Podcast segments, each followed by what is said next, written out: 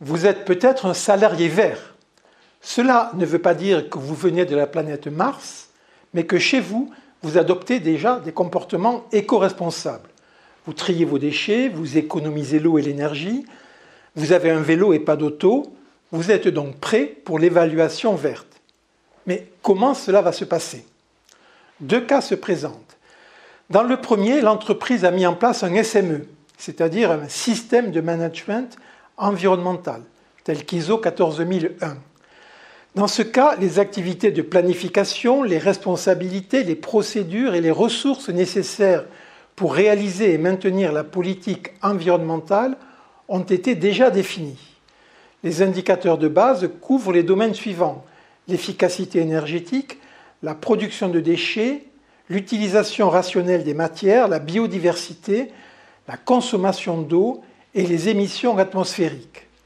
L'évaluation collective est effectuée en déclinant ces indicateurs pour chaque entité structurelle. L'évaluation individuelle est réalisée à partir des responsabilités du poste concernant un ou plusieurs de ces indicateurs, sachant que la description de poste précise obligatoirement les responsabilités environnementales.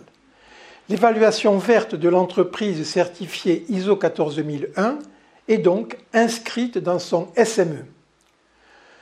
Mais force est de constater qu'une majorité de sites n'ont pas mis en place un SME. Dans ce cas, l'évaluation verte est toujours possible. Elle peut reposer sur l'usage d'indicateurs, mais il est important de comprendre qu'un indicateur n'a pas de vertu intrinsèque. Il doit être la traduction la plus fidèle possible d'un enjeu, d'un objectif. Il doit refléter la traduction de valeurs écologiques.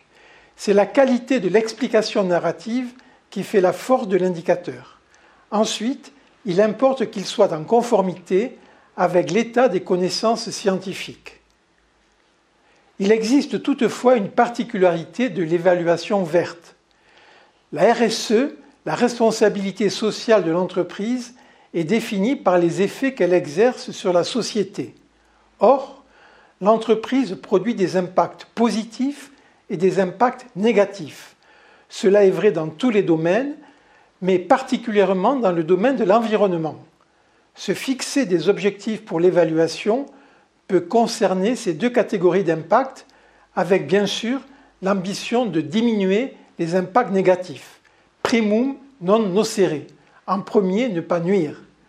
Cette caractéristique tranche avec les habitudes traditionnelles de l'évaluation qui sont souvent liées à l'atteinte d'objectifs qui vont dans le sens de la marche en avant de l'entreprise, son activité, la qualité ou le profit.